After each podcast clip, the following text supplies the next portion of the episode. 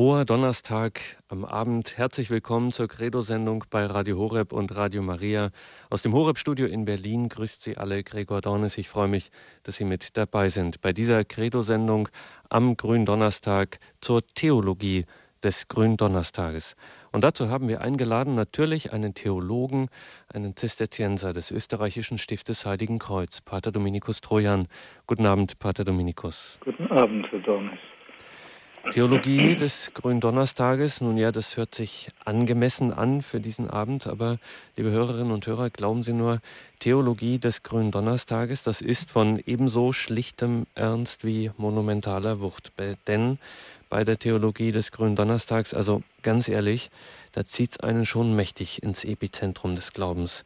Mit der Eröffnung der heiligen drei Tage des Sacrum Triduum gerät man unweigerlich in den Sog des heils- und weltgeschichtlichen Hurricanes schlechthin, nämlich der Erlösung.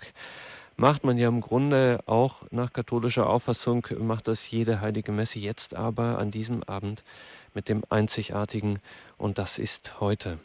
Wir beginnen also hinabzutauchen an den Grund des christlichen Mysteriums, an den Grund des Glaubens, der Hoffnung und der Liebe der Kirche, in die Theologie des Gründonnerstages. Um die geht es heute hier in der Credo-Sendung bei Radio Horeb. Und wir hören dazu Gedanken an diesem Abend von Pater Dominikus Trojan aus Heiligenkreuz in Österreich. Wir sind voller Spannung und auch froh und dankbar, Pater Dominikus, dass Sie sich diese Stunde für uns Zeit nehmen. Ihnen das Wort. Im Namen des Vaters, des Sohnes und des Heiligen Geistes. Amen. Komm, Heiliger Geist, erfülle die Herzen deiner Gläubigen und entzünde in ihnen das Feuer deiner Liebe. Sende aus deinen Geist und alles wird neu geschaffen. Und du wirst das Angesicht der Erde erneuern. Lasset uns beten, o oh Gott, du hast die Herzen deiner Gläubigen durch die Erleuchtung des Heiligen Geistes belehrt. Gib, dass auch wir in demselben Geiste, das ist das, was recht ist, erfassen und uns seines Trostes alle Zeit erfreuen. Darum bitten wir durch Christum Jesum, unseren Herrn. Amen.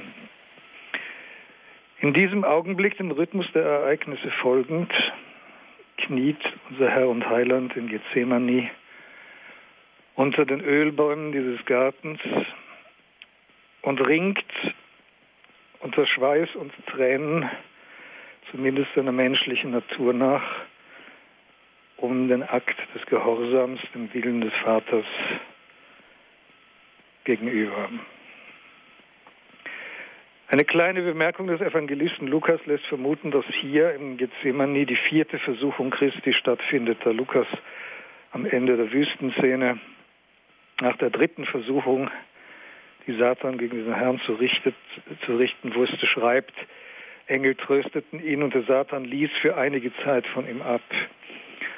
Das insinuiert, dass er irgendwann wiedergekommen ist und alles deutet darauf hin, obwohl die Schrift es nicht sagt, dass dies in Gethsemane der Fall ist. Es ist gerade mal eine halbe Stunde her, da in der Abteikirche von Heiligenkreuz unter dem Klagegesang des 21. Psalms alle Altäre abgeräumt wurden und nun über dem Hochaltar ein riesiges rotes Tuch hängt, das blutrot im einzigen Licht leuchtet, das noch eingeschaltet ist. Blaise Pascal schreibt in den Pensées angesichts der Szene in Gethsemane und des Verhaltens der Jünger, die das Ganze verpennen, man darf nicht schlafen. Der Christ muss mit Christus wach sein. Aber das heißt vor allem, dass er wach sein muss für Christus. Und die hermeneutische Schlüsselstelle zum Verstehen der ganzen Passion hat Johannes aufgeschrieben zu Beginn seiner Passionsschilderung im 13. Kapitel seines Evangeliums, der Szene, der berühmten Szene mit der Fußwaschung. Sie alle kennen diesen Text. Der Herr entkleidet sich seines Obergewandes, legt ein linnenes Tuch um und beginnt seinen Jüngern die Füße zu waschen. Die theologische Tapete für diese Szene bildet der erste Vers vor dem Osterfest, aber da Jesus wusste, dass seine Stunde gekommen war, aus dieser Welt zum Vater hinüberzugehen, und er die Seinen in der Welt liebte, so liebte er sie bis zum Ende. Er beginnt ihnen die Füße zu waschen. Ein Dienst, der zur damaligen Zeit nur einem Sklaven zukam. Und Petrus, Big Mouth Petrus, der immer eine große Klappe hat, weist diese Geste streng von sich. Du willst mir die Füße waschen? Und der Herr antwortet ihm, und der ganze Zusammenhang macht deutlich, dass er es jedem Einzelnen von uns sagt, ja, dass dies gesagt ist auf Gültigkeit bis zum Ende der Zeit hin. Wenn ich dich nicht wasche, hast du keinen Anteil an mir. Jede Art von Religiosität traditioneller Art ist mehr oder weniger zu subsumieren unter die Tugend der Gerechtigkeit. Gott zu geben, was Gott gebührt. In der großen theologischen Summe des heiligen Thomas von Aquin wird deswegen der Begriff des Opfers, um die, den es heute in zentraler Weise geht, auch unter die Tugend der Gerechtigkeit gefasst, insofern das Opfer der höchste Ausdruck der Religio ist, der Gottesverehrung. Und diese ist wieder ein besonderer Fall der Gerechtigkeit. Und so konzipieren wir Religion in traditioneller Weise als das, was der Mensch Gott gegenüber tut. Und je deutlicher es wird, dass Gott unendlich ist, desto unbegrenzter wird natürlich auch die Forderung, die dieser Art von Gerechtigkeit entspricht. Nun legt Johannes in seinem Evangelium eminenten Wert auf die Feststellung, dass dies im Glauben an Jesus Christus umgekehrt ist. In diesem einen besonderen Fall der spezifischen Form christlichen Glaubens geht es nicht in erster Linie um die Frage, was tue ich für Gott, sondern alles beginnt mit der Frage, bin ich bereit anzunehmen, dass Gott etwas für mich tut.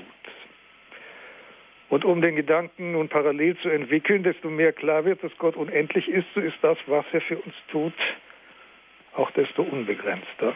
Worüber reden wir? In der 22. Sitzung des Konzils von Trient, das ist relativ lange her, sie fand statt im Jahre 1562, unmittelbar zuvor war die Reformation ein großes Problem für die Kirche geworden. Im ersten Kapitel also der 22. Sitzung oder des Sitzungsberichtes des Konzils von Trient lesen wir Folgendes.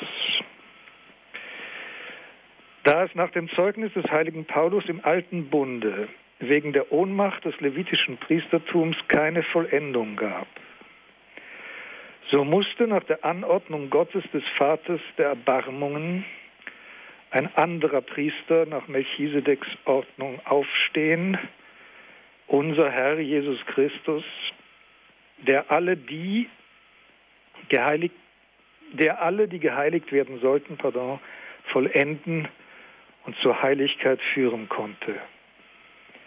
Dieser, unser Gott und Herr, hat zwar einmal auf dem Altar des Kreuzes sich selbst im Tod Gott Vater als Opfer darbringen wollen, um für jene die ewige Erlösung zu wirken.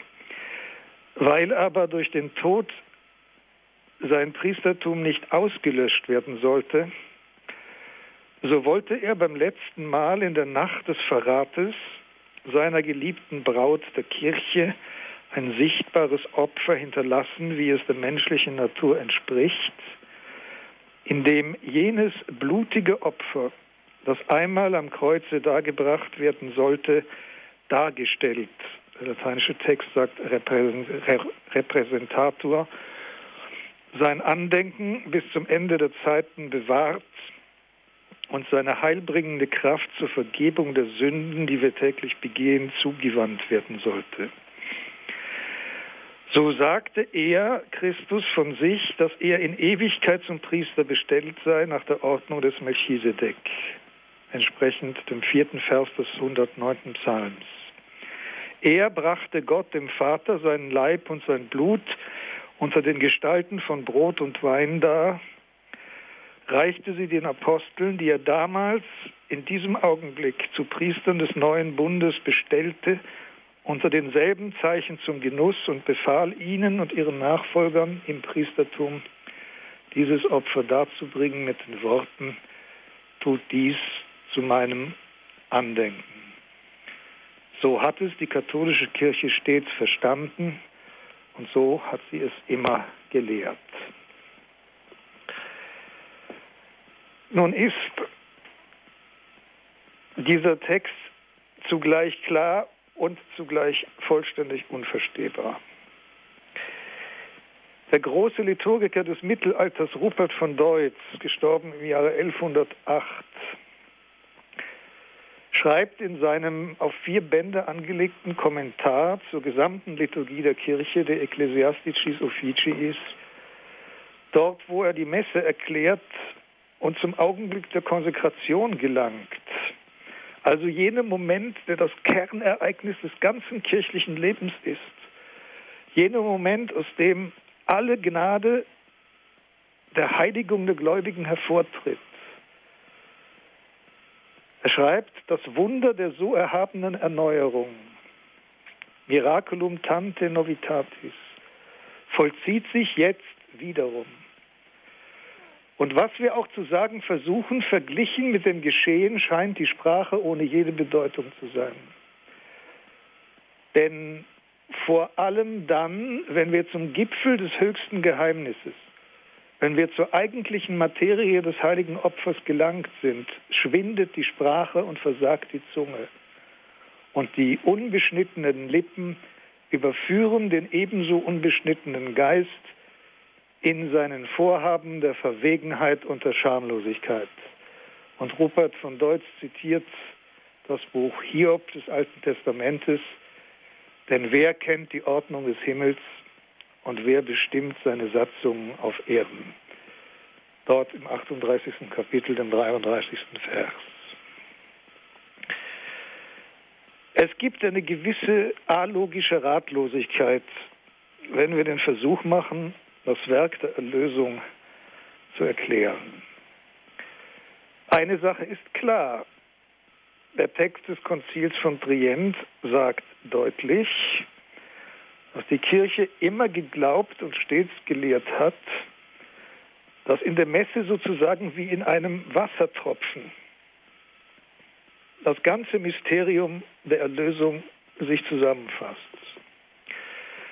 Und es sagt auch, dass die Liturgie der Kirche eine Eigenschaft hat, die es sonst in der menschlichen Kultur und Geschichte nicht gibt, nämlich die Fähigkeit der Umkehrung der Zeit. Zeit, die wir uns linear denken, sodass in ihr die Dinge dauernd zur Zukunft, zur Vergangenheit werden, die aber in der Liturgie die Eigenschaft hat, Vergangenes gegenwärtig zu machen und damit zum Tor der Zukunft. Worin besteht das Werk der Erlösung und wo ist der Zusammenhang, der die heilige Messe zu jenem Essenztropfen macht, in dem dies alles zusammenkommt? Nun ist es so, wenn wir einfach von der theologischen Technik ausgehen, dass der Kern der heiligen Messe dasjenige, was sie zu dem macht, dass sie ist,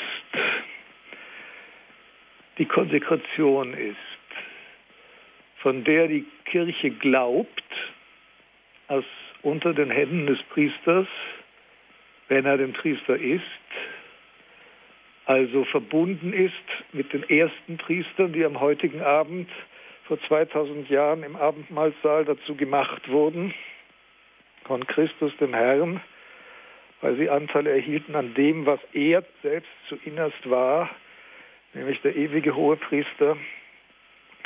Die Kirche glaubt rein pragmatisch, dass im Kern der heiligen Messe unter den Händen des Priesters, wenn er die Worte des Herrn, dies ist mein Leib, der für euch hingegeben wird, und dies ist der Kelch meines Blutes, das für euch vergossen wurde, ausspricht, aus Brot und Wein tatsächlich Blut und Leib Christi werden. Nun ist die Frage, wo besteht der Zusammenhang zwischen diesem dogmatischen Glaubensinhalt und dem Werk der Erlösung im Ganzen. Wir können ja durchaus eine Verbindung zur heiligen Messe besitzen, die in reinen Erstaunen über ein metaphysisches Wunder besteht.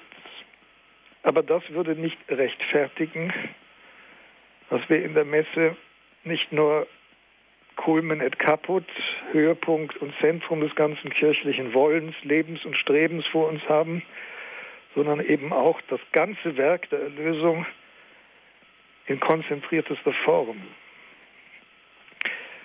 Und dazu ist nun erstens zu sagen, dass es nicht einfach darum geht, dass Leib und Blut Christi gegenwärtig werden, was an sich schon ein erstaunliches Wunder ist, sondern das, was gegenwärtig ist, wird, ist der Leib oder das Fleisch, das hingegeben wurde und das Blut, das vergossen wurde, um das Problem dieser Welt, das das Problem der Sünde ist, zu lösen. Also nicht einfach nur schlechthin die Gegenwart Christi, sondern die Gegenwart Christi unter dem Gesichtspunkt, der der Kern seiner eigenen Existenz war. Eben das Werk der Erlösung. Ich habe bereits in einem früheren Vortrag gesagt, der Christ erhofft nicht Heilung, sondern er erhofft Erlösung und deswegen ist er der Heiligung bedürftig. Christus selber ist in keiner Weise geheilt worden, sondern die Betrachtung seiner Passion und die heilige Messe ist zunächst einmal nichts anderes als die Gegenwart dieser Passion, führt ja zu der Einsicht, dass hier eine gänzliche Verweigerung von Heilung im eigentlichen Sinn vorliegt. Es werden nicht Wunden weggenommen, sondern es werden Wunden hinzugefügt. Aber dies geschieht um Erlösung zu schaffen, die dann die Grundlage für die Heiligung unseres Lebens ist. Aber was ist der Kern des Erlösungsproblems? Und konsequent gedacht, das ist der Kern des Problems der Sünde. Ich will die Sache einmal von hinten nach vorne bedenken. Wenn wir also davon ausgehen, in der heiligen Messe liegt wie in einem Wassertropfen oder einem Essenztropfen alles vor, was das Werk der Erlösung ausmacht, auch im historischen Sinn, dann müssen wir doch sagen, dass im zentralen Augenblick der Messe, in jenem Moment, von der, dem nun tatsächlich die Theologie lehrt, hier würde das Opfer Christi gegenwärtig, das er dargebracht hat als der ewige hohe Priester mit der Opfergabe seines eigenen Leibes auf dem Altar des Kreuzes, dann müssen wir doch davon ausgehen, dass in diesem Fall die vom Priester gesprochenen Worte, die eine instrumentale Bedeutung haben für das Zustandekommen des Sakramentes, dass in diesem einen Fall das, was der Priester sagt, auch genau das bedeutet, was gesagt wird. Also es zu einer Identität von Wörtlichkeit und Wirklichkeit, von Wort und Werk kommt. Und wenn man das so sieht und lange darüber nachdenkt, dann wird einem nicht verborgen bleiben, dass unser ganzes menschliches Leben, wie wir es hier führen, genau auf dem Gegenteil beruht, nämlich auf der Dissonanz von Werk und Wort, von Wörtlichkeit und Wirklichkeit. Und das können wir liebenswürdig, wenn in nicht besonders schweren Fällen Täuschung nennen oder Vortäuschen falscher Tatsachen. Wir können es möglicherweise die Verführung anderer nennen. Und wenn wir sehr streng sein wollen und die Materie gravierend ist, werden wir davon sprechen, dass es sich um Lüge handelt. Ich bin nun persönlich der Auffassung, dass es keinen Sinn hat, darüber die Nase zu rümpfen. Denn niemand von uns kommt durchs Leben ohne Wörtlichkeit und Wirklichkeit in irgendeiner Form und bei irgendwelchen Gelegenheiten zu trennen. Ich erinnere mich sehr gut an eine Szene aus meinem römischen Studium. Damals saßen wir in einer Vorlesung, die der Dekan der Philosophischen Fakultät hielt, der ein frommer Priester war.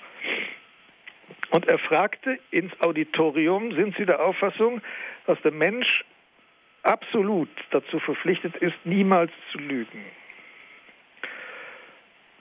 Und es schoss eine junge Studentin, offensichtlich sehr strebsam, sie saß in der ersten Reihe, wie von der Tarantel gestochen hoch und sagte, selbstverständlich. Und der Professor sagte, Sie irren sich. Denn Sie gehen ja auch nicht hin und sagen zu Ihrer alten Mutter, du verrunzeltes, elendes altes Weib. Obwohl das möglicherweise wahr ist. Und diese Geschichte zeigt in einer erstaunlichen Weise, wie sehr wir schon, wenn wir gutwillig sind, darauf angewiesen sind, Wirklichkeit und Wörtlichkeit zu trennen. Unser ganzes Leben ist doch der Versuch, abzulenken von den Schwächen, Fehlern und auch körperlichen Bresthaftigkeiten, die wir mit uns herumschleppen und die wir in die Geschichte tragen. Man muss doch nur einmal darüber nachdenken, dass im Augenblick, als Adam und Eva aus dem Paradies vertrieben wurden, Gott vorher noch dafür gesorgt hat, dass sie ordentlich angezogen werden. Und der Grund dafür war, dass ihnen kurz zuvor, nämlich unmittelbar nach dem Sündenfall und als, und als dessen erste Folge, ihre Nacktheit zum Problem geworden ist. Sie also für den anderen, zumindest waren sie der Überzeugung, kein Anblick mehr sind. Was machen wir denn, wenn wir über 20 sind und unser Körper sich in Falten zu legen beginnt? Wir bekleiden ihn. Das heißt, wir kaschieren die physische Wirklichkeit. Die Mode ist nichts anderes als eine verwässerte und in Stoff gefasste Form der Belügung. Denn die wenigsten Menschen sehen, zumindest von einem gewissen Alter an, unbekleidet wirklich hübsch aus. Und das setzt sich in viele, ja in fast alle unsere Lebensumstände hinein fort. Wir erfahren uns als begrenzt, haben aber dennoch die unsterbliche und unausrottbare Idee, dass wir eigentlich unbegrenzt sein sollten. Und diese Differenz kaschieren wir. Und deswegen leben wir mit einer gewissen Notwendigkeit in Strukturen der Täuschung, des Scheins, des Anscheins und in besonders krassen Fällen eben auch der Verlogenheit. Und wenn wir jetzt davon ausgehen, dass diese Situation auf der Sünde beruht, weil die Sünde schlechthin uns daran hindert, unendlich zu sein und in Gott unsere Heimat wiederzufinden, dann sind zwei Dinge deutlich. Dass erstens der Erfinder der Sünde, nämlich der Teufel, auch der Vater der Lüge ist. Er ist der große Meister des Scheins, eben auch der Verführung, der Propaganda, der Kostümierung und eben in besonderen Fällen auch der Lüge. Jede Versuchung operiert mit einer Lüge. Und jede Sünde ist ein Akt gegen den Intellekt. Denn der Intellekt ist jene Fähigkeit des Menschen, sich auf das Universale, das Ganze und die Stimmigkeit von Wörtlichkeit und Wirklichkeit zu beziehen. Wahrheit ist die Vollendung des Intellektes. Wenn Wahrheit nicht möglich ist, dann vollendet der Intellekt sich auch nicht. Und damit muss etwas entstehen, das Lüge ist. Ich gebe Ihnen ein weiteres Beispiel, das Sie möglicherweise erschrecken wird. Aber angesichts dessen gewahren wir die letzte Dimension des Ganzen. Der heilige Paulus lehrt, dass der Tod der Sold der Sünde ist. Tatsächlich ist der Tod, also die Endlichkeit unserer menschlichen Existenz, das Machtsiegel des Satans über unser Dasein. Kraft des Todes hat, wenn Sie mir dieser Lappe Bemerkung erlauben oder Ausdrucksweise, der Satan uns im Sack. Er lässt uns ein bisschen an einer längeren Hundeleine herumlaufen, sodass wir uns frei fühlen und manchmal eben auch frei gebärden. Aber er weiß, dass wir ihm nicht entkommen können, weil wir dem Tod nicht entkommen. Nun haben Sie einmal darüber nachgedacht, dass der Tod die ganze Idee des Lebens zur Lüge macht. Denn wenn man es mit den Dingen ernst meint, dann muss man ja sagen, der Tod ist nicht ein Ereignis, das vielleicht in 60, in 30, in 20 oder in 80 Jahren kommt, sondern der Tod spielt sich ja ein auch in die jüngste Gegenwart eines Menschen. Nicht nur deswegen, weil er jederzeit krank oder von einem Auto überfahren werden kann. Er kann auch erschossen werden. Aber wenn das so ist, dass mein Leben mit Sicherheit auf nichts anderes hinausläuft als aufs Sterben, dann muss ich mir darüber im Klaren sein, dass auch der jetzige Augenblick, in dem ich vielleicht noch bei normaler Schätzung und bei Verlässlichkeit der Welt 30 Jahre davon entfernt bin, dass eigentlich auch mein jetziges Leben keinen anderen Sinn, also keine andere Richtung hat als das Sterben und damit den Tod und das Ende. Und warum soll ich dann hier und jetzt noch irgendwas tun? Warum soll ich mich um irgendetwas bemühen? Natürlich kann man darauf antworten, immerhin kann man sich darum bemühen, diese 30 Jahre in einem einigermaßen gemütlichen Zustand zu vollbringen. Aber ist es das, was der Mensch will? Das Abwarten auf den Tod möglichst angenehm gestalten? Steht nicht die ganze Struktur der menschlichen Seele gegen ein solches Konzept auf? Und werden wir nicht umgekehrt sagen, dass ein Mensch, der sich einem solchen Konzept verschreibt oder in ihm seinen Frieden findet, auf sein Menschsein verzichtet hat? Ist nicht der Tod die dauernde Inflation des Lebens in jedem Augenblick des Lebendigen?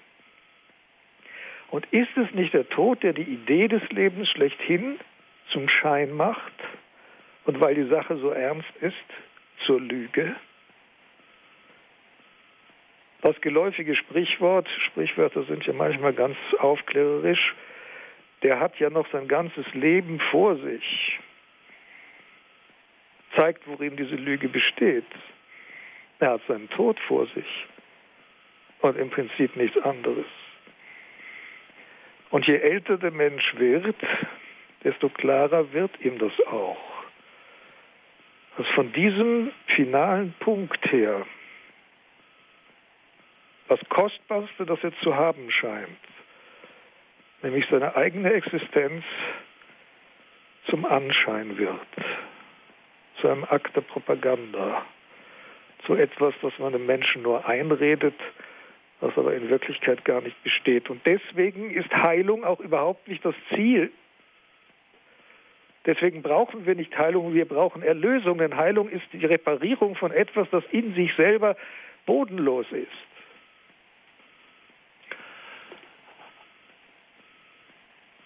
Und wenn es nun so wäre, dass das, was wir von der Messe glauben, wahr ist, dass in dessen Zentrum etwas steht, wo Wort und Wirklichkeit identisch sind, dann begreifen wir zum ersten Mal, was Erlösung bedeutet. Die Schöpfung der Welt, der erste Akt der Entäußerung des inneren Mysteriums der Trinität, ist formal und abstrakt gesehen die absolute Identität von Wort und Wirklichkeit. Gott spricht, es werde Licht und es wird Licht. Aus dem Wort geht die unmittelbar gemeinte Wirklichkeit hervor und beide sind identisch, sodass man sagen kann, Wirklichkeit ist wörtlich und wörtlich und das Wort ist Wirklichkeit. Und das genau ist noch einmal gesagt, wenn Johannes sein Evangelium mit dem Satz beginnt, am Anfang war das Wort und das Wort war bei Gott und aus dem Wort ist alles geworden und ohne das Wort wie Thomas McQueen übersetzt, ist nichts geworden von dem, was wirklich ist. Die Sünde hat diesen Zusammenhang auseinandergerissen. Seitdem hat die Welt einen Sprung. Seitdem besteht sie aus zwei Hälften, aus der Propagandahälfte und aus der Wirklichkeitshälfte. Und beide können nicht zueinander kommen.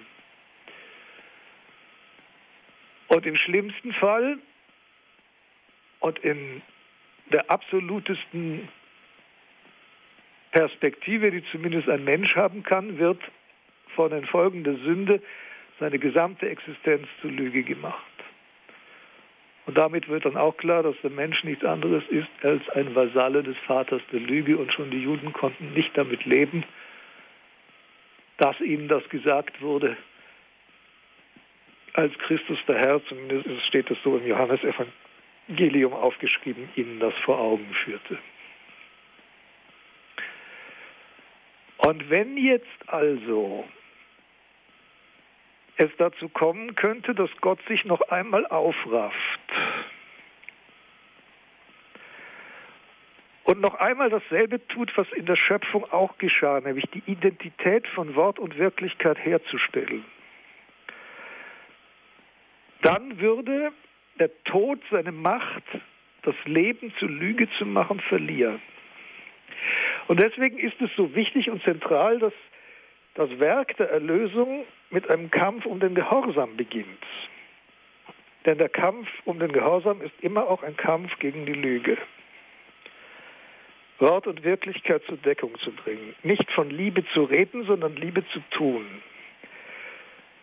Die Ereignisse der nächsten drei Tage haben dramatischen Charakter aber sie definieren auch die Person Jesu Christi, der in gewisser Weise als der Erlöser durch diese Ereignisse hervorgebracht wird. Dadurch, dass er das tut. Es gibt keine Trennung von Charakter und Handlung. Sie verschmelzen. Die Handlung ist der Charakter und der Charakter bringt die Handlung hervor, wenn das Ganze ein Vollzug der Wahrheit ist. Indem einer also nicht nur von irgendwas redet, aber dann ganz was anderes macht oder irgendwas macht, von dem er nicht spricht. Im Akt des Gehorsams des Sohnes dem Vater gegenüber in der geschichtlichen Wirklichkeit der menschlichen Natur Christi in Gethsemane kommt beides wieder zusammen. Aber die Erlösung ist nicht ein psychologisches Ereignis. Die Tat, das Wichtige ist, dass der Satz nicht mein Wille geschehe, sondern der deine tatsächlich in der Tat erfüllt wurde. Er hat genau das bedeutet, was er bezeichnet. Denken Sie an das berühmte Gleichnis aus dem Evangelium von den beiden Söhnen eines Gutsherrn. Diesmal ist es nicht die Geschichte vom verlorenen Sohn. Und der Gutsherr sagt, geh in meinen Acker, geh in meinen Weinberg. Und der Sohn sagt, ich gehe, er geht aber nicht hin. Und der andere sagt, ich will nicht, aber später geht er doch. Der ideale Fall, was jeder von uns versteht, ist, dass der Sohn sagt, ich will und ich gehe. Und in einer universalen und absoluten Bedeutung besteht das Werk der Erlösung tatsächlich darin, durch Jesus Christus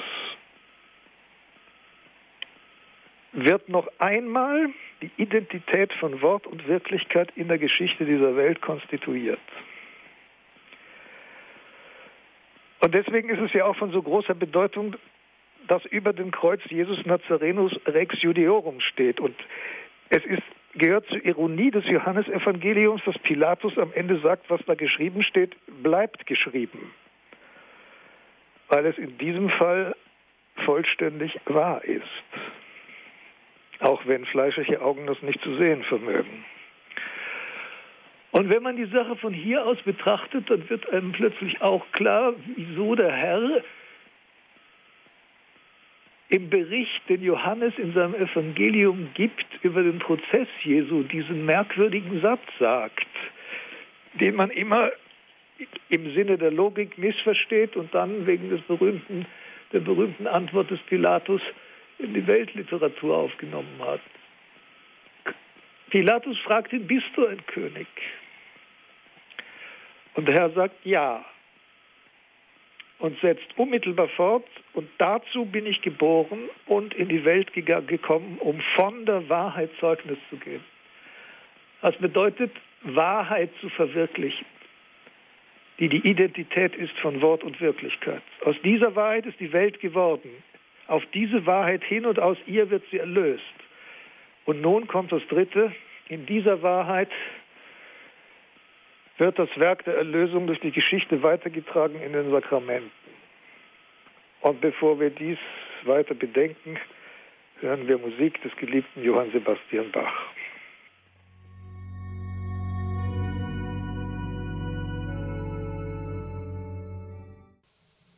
Theologie des Gründonnerstages. Darum geht es heute hier in der Credo-Sendung bei Radio Horeb und Radio Maria und darüber spricht und denkt nach Pater Dominikus Trojan aus Heiligenkreuz in Österreich.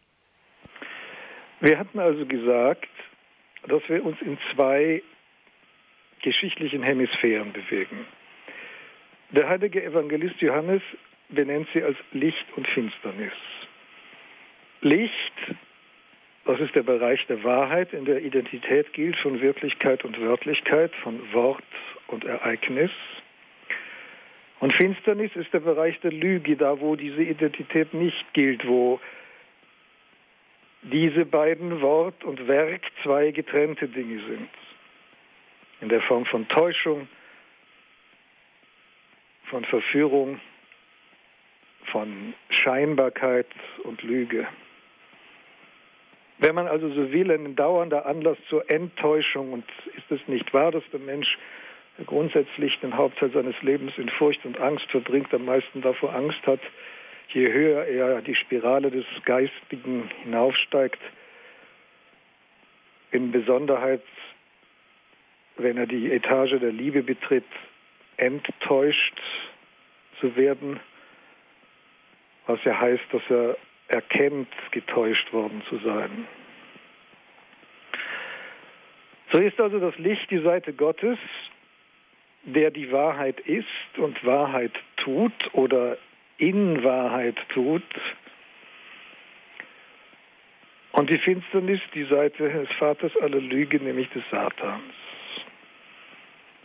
Johannes hat im 16. Kapitel seines Evangeliums das Werk der Erlösung auf drei Begriffe zurückgeführt, nämlich Sünde, Gerechtigkeit und Gericht. Sünde der historische Ausgangspunkt, Gerechtigkeit was Christus das Werk des Gehorsams dem Willen des, dem, dem, dem Willen des Vaters gegenüber tatsächlich tut. Und das kann dann nur heißen, dass Gericht gehalten wird über den Satan, der als Fürst dieser Welt entmachtet ist, weil die Lüge der, der Lüge überführt ist und damit die Möglichkeit der Wahrhaftigkeit in der Welt wieder besteht. Nun wird das Werk der Erlösung weitergetragen als Werk der Heiligung in den Sakramenten der Kirche. Und das bedeutet dann, dass in deren Kern ein Ereignis der Wahrheit stehen muss. Also eine Identität von Wort und Werk. So ist es ja zum Beispiel im Falle der Beichte so, dass der Priester dem Penitenten nicht sagt, das ist alles nicht so schlimm, was du gesagt hast, tröste dich, gehe ruhig nach Hause.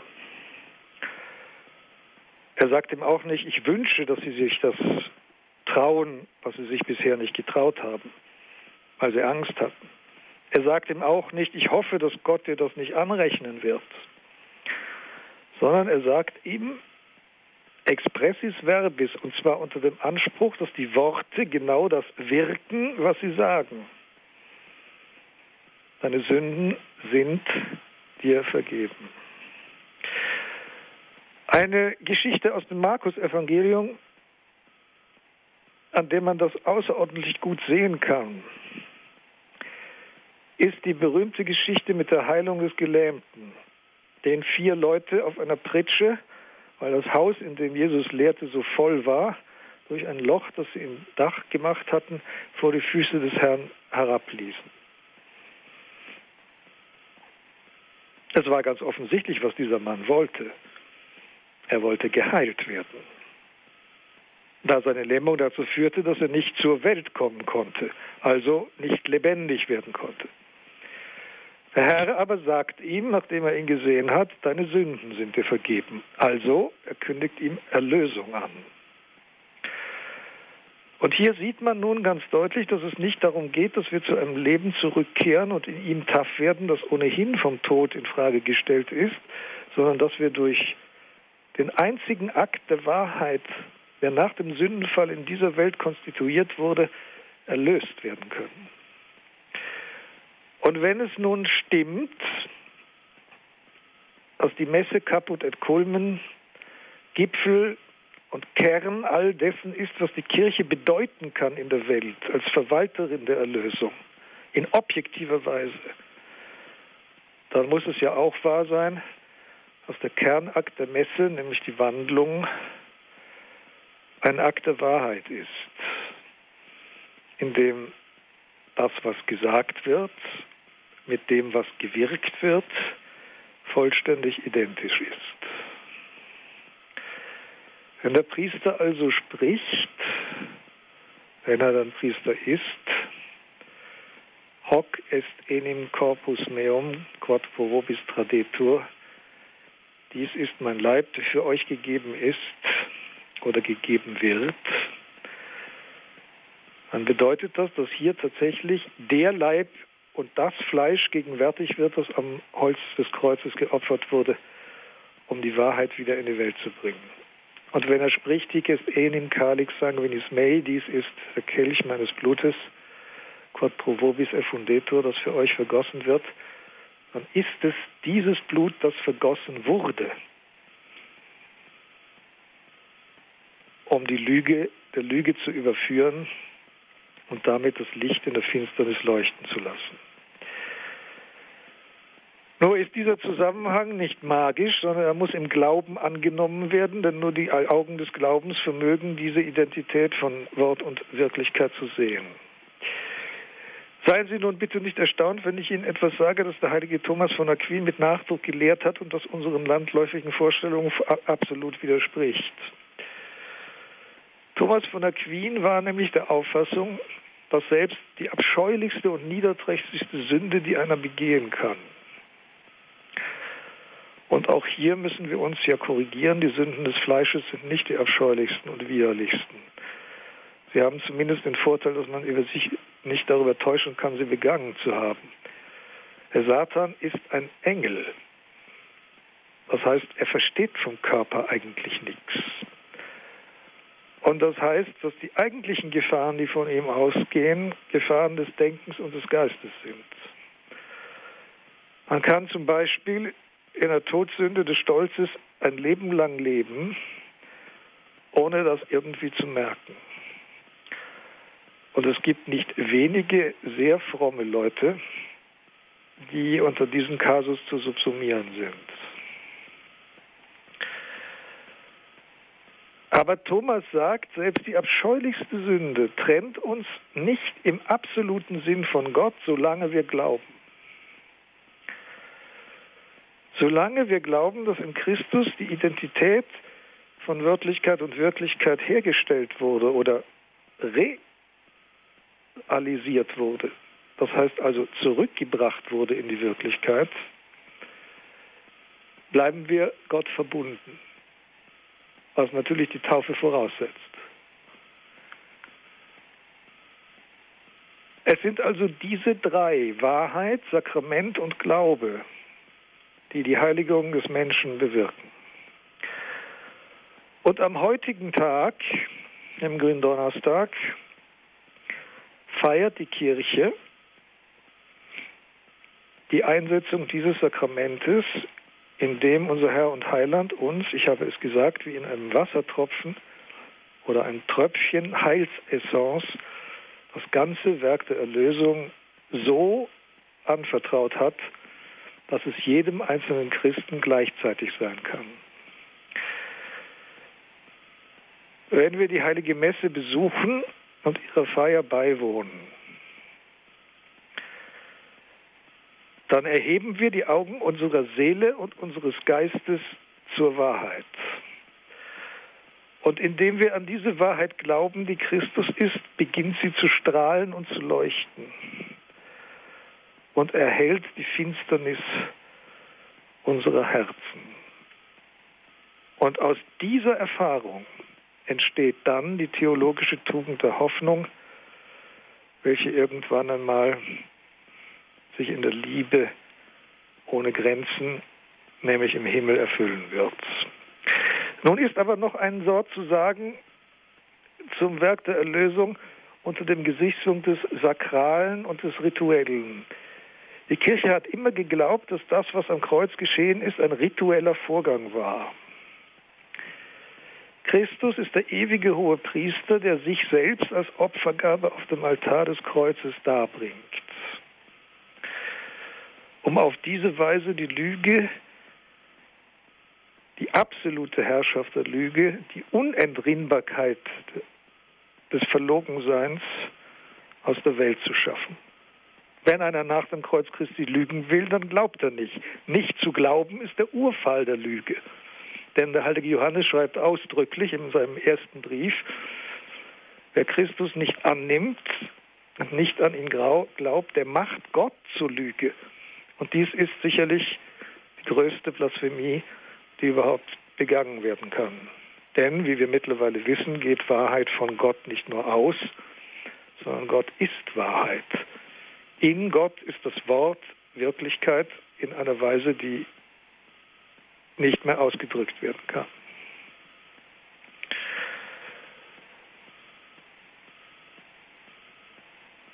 Worin aber besteht nun eigentlich oder worauf beruht die Idee, dass die heilige Messe ein Opfer ist, das zur Heiligung der Menschen und zur Huldigung Gottes dargebracht wird. Und was ist es überhaupt im Leben Christi, das dieses Leben zu einem Opfer macht? Ein,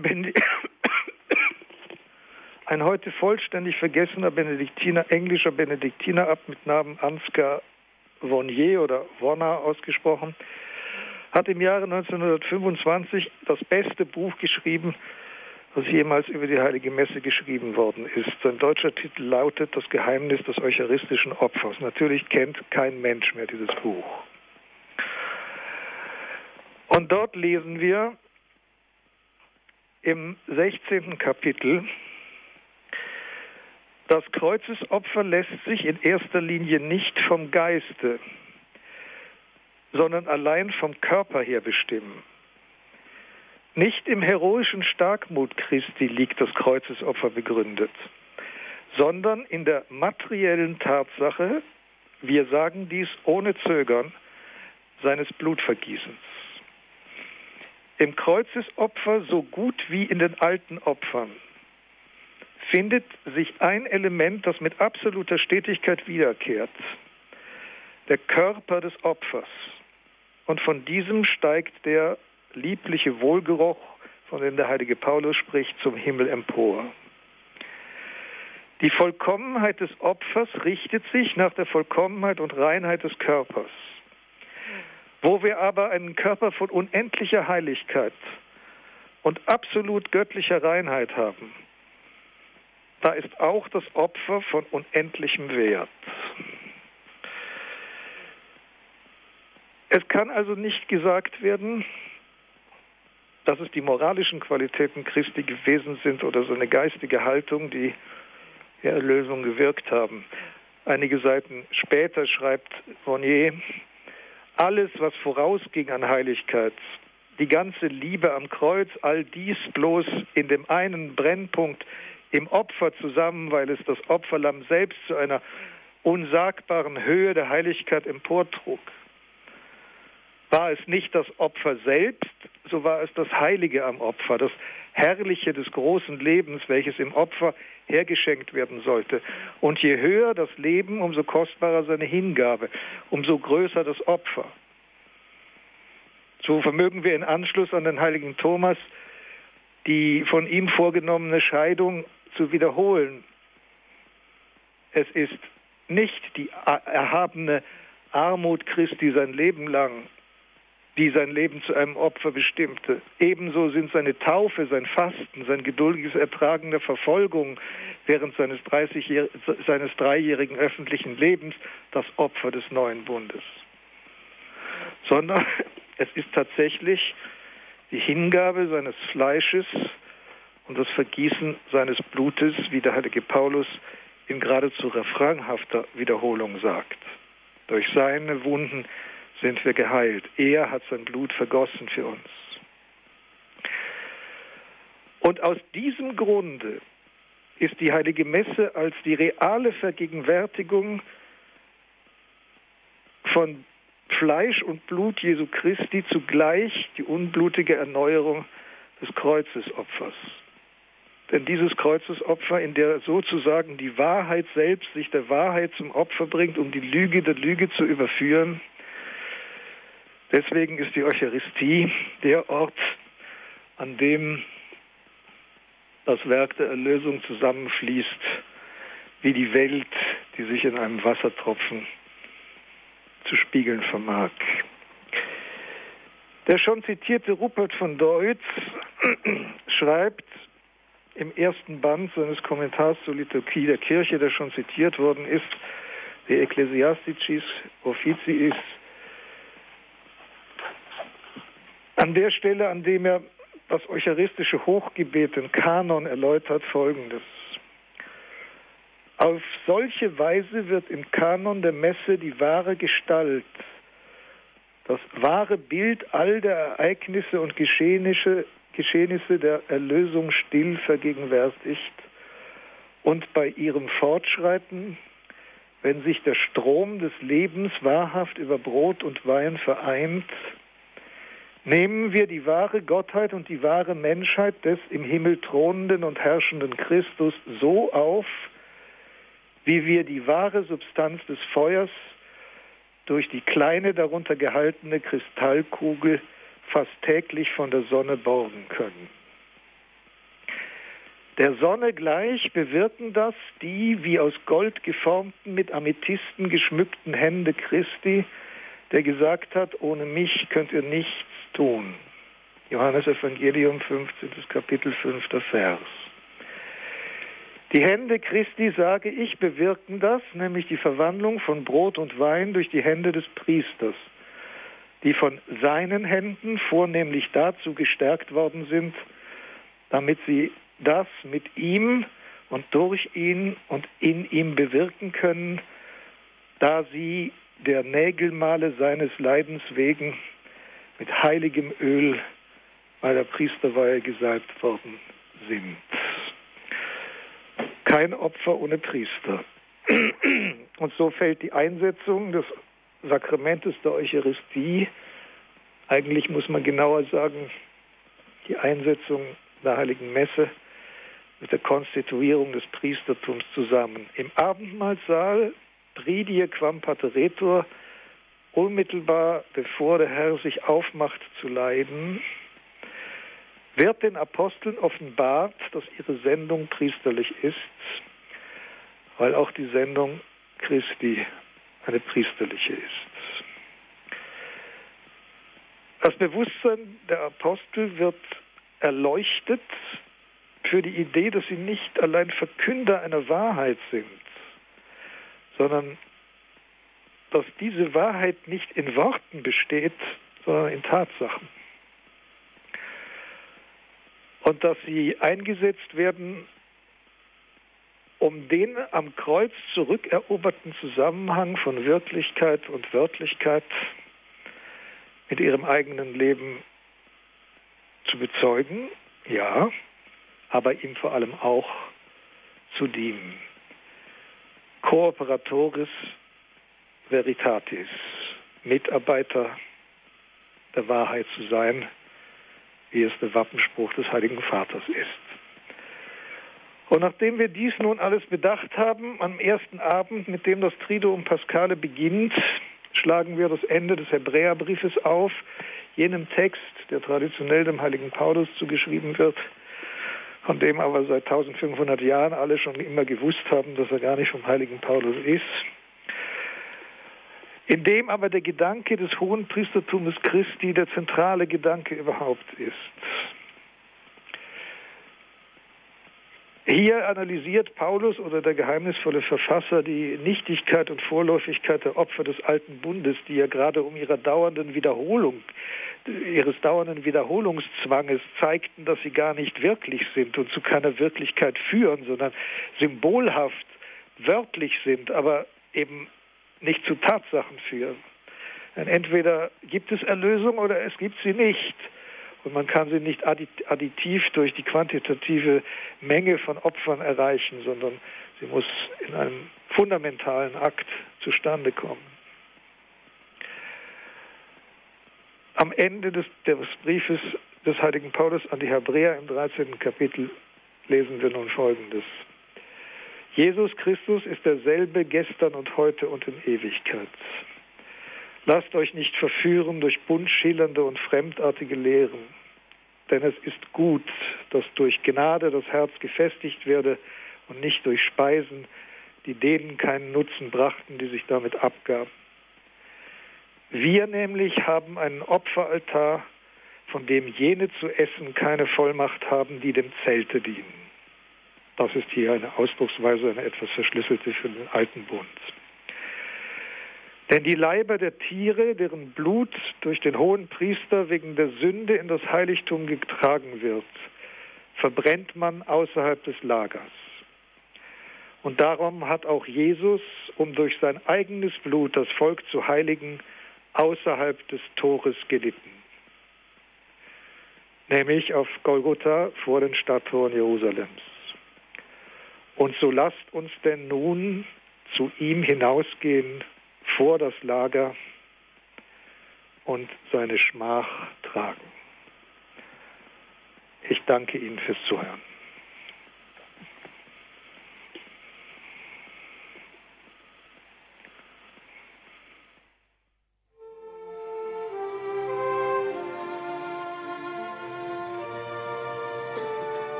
Theologie des Gründonnerstages. Darum ging es heute hier in der Credo-Sendung bei Radio Horeb und Radio Maria. Das ist eine Sendung von Pater Dominikus Trojan aus Heiligenkreuz in Österreich. Liebe Hörerinnen und Hörer, danke, dass Sie mit dabei waren für Ihr Interesse an dieser Sendung. Wenn Sie in diese Gedanken über die Wahrheit, über das Sakrament, über die Erlösung, die Sünde, ähm, wenn Sie in diese Gedanken noch einmal eintauchen wollen, das nochmal nachhören möchten, natürlich empfiehlt es sich da wie immer eine CD bei unserem CD-Dienst zu bestellen. 083239675 120 ist die deutsche Telefonnummer dafür. 08323 9675 120 und natürlich das MP3-File gibt es dann auch wieder morgen im Laufe des Tages, wird das auf horeb.org für Sie zum Download bereitgestellt. Ganz nebenbei sowieso immer eine Reise wert, horeb.org mit zahlreichen Infos, einem riesigen Download-Angebot und vielem, vielem mehr. Dies alles, liebe Hörerinnen und Hörer, diese Sendung, die Angebote von Radio Horeb für Sie verdanken sich ja letztlich und im Kern Ihren Spenden und Ihrem Gebet. Vergelt's Gott an dieser Stelle Ihnen allen dafür, für Ihr Opfer.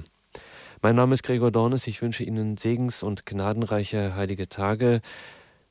Pater Dominikus, danke Ihnen sehr für diese Sendung, dass Sie uns in diese Stunde mit hineingenommen haben in die großen Mysterien. Dürfen wir Sie bitten, dass Sie zum Abschluss dieser Stunde und zum Beginn dieser Nacht mit Ihrem besonderen Gebet uns dem priesterlichen Segen stärken. Sehr gerne. Adiutorium nostrum in nomine Domini. Qui feci celum et terram. Et benedictus Dei omnipotentis Patris et Filii et Spiritus Sancti descendat super vos et maniat semper. Amen.